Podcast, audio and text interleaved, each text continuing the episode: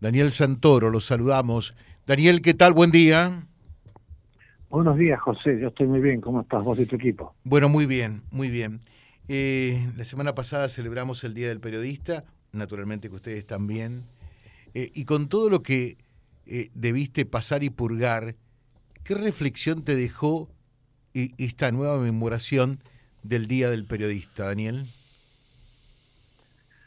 Bueno, que no debemos bajar los brazos en nuestra búsqueda de la verdad permanente, con errores, con aciertos, eh, que debemos reivindicar y eh, en nuestra profesión el mejor oficio del mundo, como decía García Márquez, y que tiene un rol en la democracia este, muy importante, que es informar, entretener, eh, opinar y además ser el perro guardián de la democracia, pese a toda esta campaña, obviamente, de desprestigio, de deslegitimación que hay en contra del periodismo y pese a que este, las redes sociales este, nunca van a, suplantar el trabajo de un periodista, que es buscar, eh, chequear y publicar la información. Eh, hay un intento claro eh, y contundente de quitarle legitimidad al periodismo y, por eso sale casi como contra natura lo que sería el periodismo militante, ¿no? Exactamente yo no sé quién para juzgar a otros periodistas que, hacen otros modelos de periodismo, algunos que directamente hacen propaganda del gobierno de turno, pero mm. acá la vicepresidenta de la, Argentina, José Cristina Kirchner, ha, lanzado esta teoría del lawfare, de la guerra judicial, según ella que es un complot para enjuiciarla de parte de la Embajada de Estados Unidos, los periodistas y los jueces, y eso acompañado con una máquina que integran estos periodistas, muchos de estos periodistas eh, militantes que lo que se dedican es no discutir el contenido de nuestras notas, uno se puede equivocar, se puede rectificar y demás, sino a desprestigiarnos en forma personal y a decir, este, eh, demonizar al periodismo cuando nuestra función es muy clara en la sociedad y durante durante años eh, el periodismo ha tenido ese rol y lo va a seguir teniendo, ¿no? Eh, Daniel, en, realidad eh, el motivo de esta entrevista es otro, ¿no? porque has estado investigando también y yo pensaba, y, confieso decirte que me dio mucha bronca y me enojé, pero estamos hablando de esto de vaca muerta y demás. Hoy, hoy, Argentina, a ver, ayúdame, va a terminar importando eh, combustible, gas por algo así como 25 mil millones o más eh, de dólares, cuando podríamos tener un superávit más o menos de una cifra cercana. O sea, que si todo funcionaría como un país normal, Argentina en menos de un año le estaría pagando la deuda monstruosa al Fondo Monetario Internacional, seríamos un país distinto, eh, un país diferente, y, y, estamos con el gasoducto que sí, que no, que se llama Néstor Kirchner, que la culpa la tiene Techín, que no, que Alberto, que, que Cristina, que este, que aquello otro. Son unos nabos y estos tipos, digo yo, eh, deberían ser empresarios, se funden antes de empezar y de abrir la empresa, ¿no? Sin lugar a dudas, este, José, hay una... Yo en mi anteúltimo libro, El mecanismo, cuento todo el negociado que hubo con la la compra de buques con gas natural licuado durante la segunda presidencia de Cristina, a través de la empresa que se llamaba Enarsa, una empresa estatal que se creó para sustituir a IPF, bueno, pero después se rescatizó IPF y siguió existiendo. Enarsa gastó 17 mil millones de dólares en gas que, como decís vos, lo podríamos haber traído de la Patagonia, pero este, y, no solo se, se gastó para, eh, para obviamente suministrar el gas eh, a todo eh, el AMBA, que es el principal sector electoral para el kirchnerismo, el Gran Buenos Aires y demás, sino que se pagaron sobre precios. Está, hay que recordar que hay una causa judicial que abrió el ex juez Claudio Bonadío, donde están procesados Julio De Vido, Barata, los miembros de NARSA, que se llama eh, Energía Argentina, y esa que es la empresa esta que no puede poner en marcha la construcción del gasoducto este Néstor Kirchner. Obviamente se está repitiendo cosas que ya, ya fallaron en la segunda presidencia de Cristina Kirchner y encima con este, este manto de sospecha sobre corrupción donde las cosas no terminan de ser transparentes cuando se hacen compras directas de estos buques con gas natural licuado que creíamos que habían sido erradicados, pero hemos visto cómo han vuelto Bahía Blanca y a Escobar, donde están los puertos que pueden tomar ese gas natural licuado importado, que como decís vos, que nos van a, provocar un agujero de divisas enorme cuando necesitamos para otras cosas, ¿no? Claro. Eh, eh, en definitiva, ¿qué, ¿qué, pensás? ¿Que esto no se hace eh, porque no les conviene? ¿Así siguen robando con el tema del gas que importan? Yo creo que en este, en este caso ahora tiene que ver con una cuestión de negligencia, porque el, el proyecto de, del gasoducto eh, Néstor Kirchner desde, desde eh, Vaca Muerta en Neuquén hasta Saliqueló en la provincia de Buenos Aires había sido ya licitado durante el gobierno de Macri. eh, cuando cambió el gobierno se lo abandonó, sí, creo que se, se acordaron tarde, digamos. Esta obra tendría que haber tenido una continuidad porque es un, gasoducto que necesitamos todos los argentinos, que nos va a permitir no solamente eh, abastecer el consumo interno, sino eventualmente exportar. O imagínate si este ya estaría en funcionamiento este gasoducto, en vez de comprar, eh, gastar entre 15 mil y 25 mil millones de dólares, depende cómo va a ser el invierno crudo este año, estaríamos exportando este, ese gas con los precios que son tan altos ahora por la, la guerra en Ucrania. Obviamente tendríamos un ingreso de dólares importantísimos y sin embargo lo que estamos haciendo es dilapidando estos dólares y venteando el gas en la Patagonia. ¿no?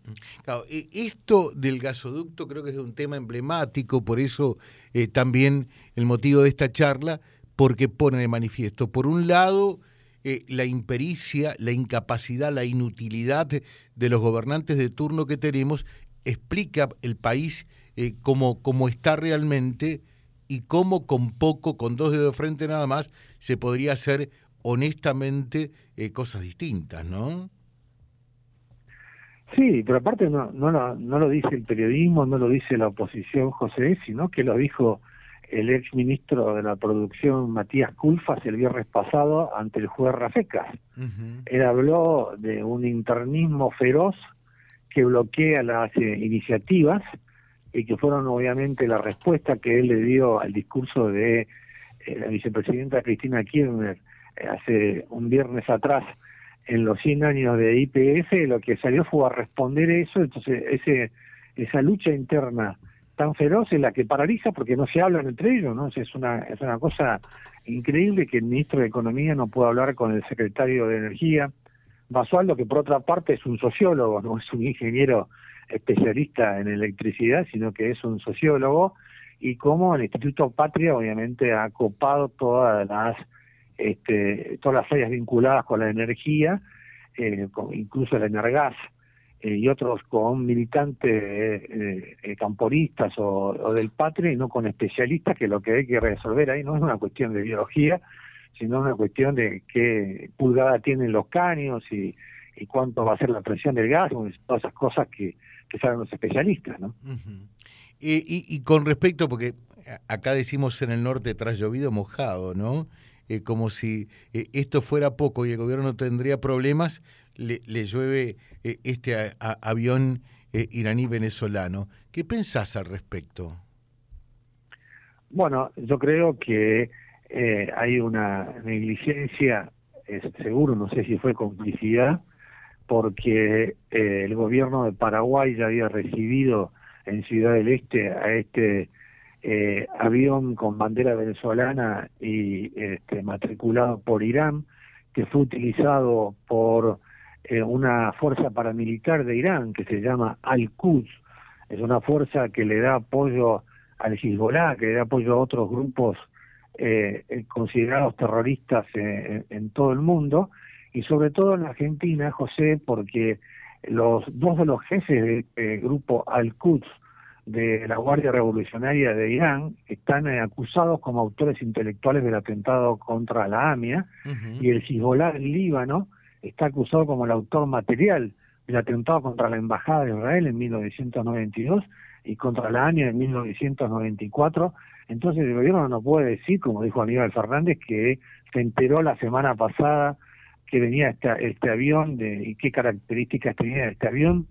Yo, yo te, propongo a vos y a tu audiencia, José, que entren ahora a la página del, del Tesoro de los Estados Unidos y ponen eh, el, el nombre de la esta empresa Mahan Air, la dueña del Boeing 747, y van a salir todos los antecedentes que tiene de llevando este, soldados del Hezbollah, armas para la guerra civil eh, en Siria, este, eh, cohetes para los grupos terroristas en Etiopía.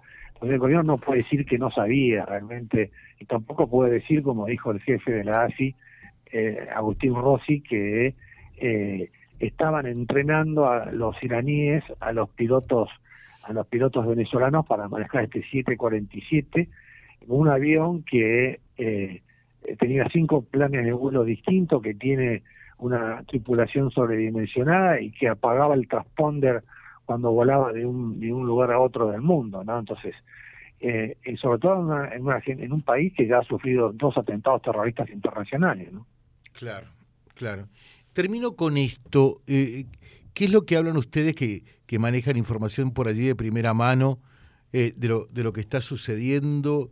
Eh, ayer por allí se hablaba eh, a raíz de todo de, toda esta situación porque la inestabilidad política eh, inexorablemente repercute también en la cuestión económica. De la misma manera que la economía repercute también en, en, la política no es un, ida y vuelta un feedback.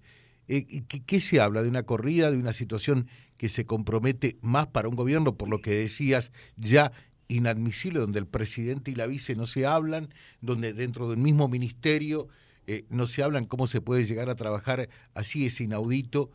¿Qué, qué es lo que se está pensando?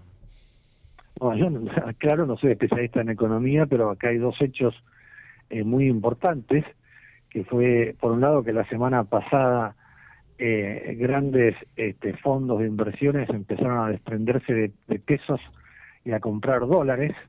Eh, eh, hay varias interpretaciones de por qué hacen eso. Uno dicen que porque hay empresas privadas que tienen que pagar el aguinaldo, otros porque los, los bonos que emite el Ministerio de Economía, algunos ya vencen cuando se produzcan las elecciones del año que viene y obviamente si gana un gobierno con un signo distinto, eh, no se sabe si va a mantener este festival de bonos y esta montaña de deuda interna que no para de crecer. Entonces eso es un factor de la semana pasada por la cual y el otro es lo que se conoció que la inflación de Estados Unidos anual va a ser del 8,5 o el 8 este, y pico por ciento, entonces el Tesoro de los Estados Unidos aumentó la tasa de interés y eh, los capitales internacionales se refugian en Estados Unidos, que es un país estable, donde está pagando una tasa de interés este, ahora mejor, eh, y eh, todo eso sumado a la pelea en la incertidumbre que provoca un gobierno eh, con donde el presidente y la vicepresidenta hace 100 días que no se hablan, ¿no? Daniel Santoro, como siempre, es un verdadero gusto, un fuerte abrazo. Eh, gracias por atendernos. Buenos días. ¿eh? Buenos días, José. Chao, chao. Gracias.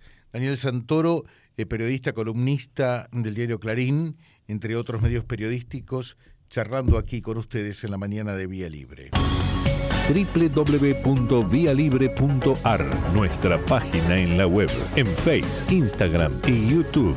Vía Libre Reconquista. Vía Libre. Más y mejor comunicados.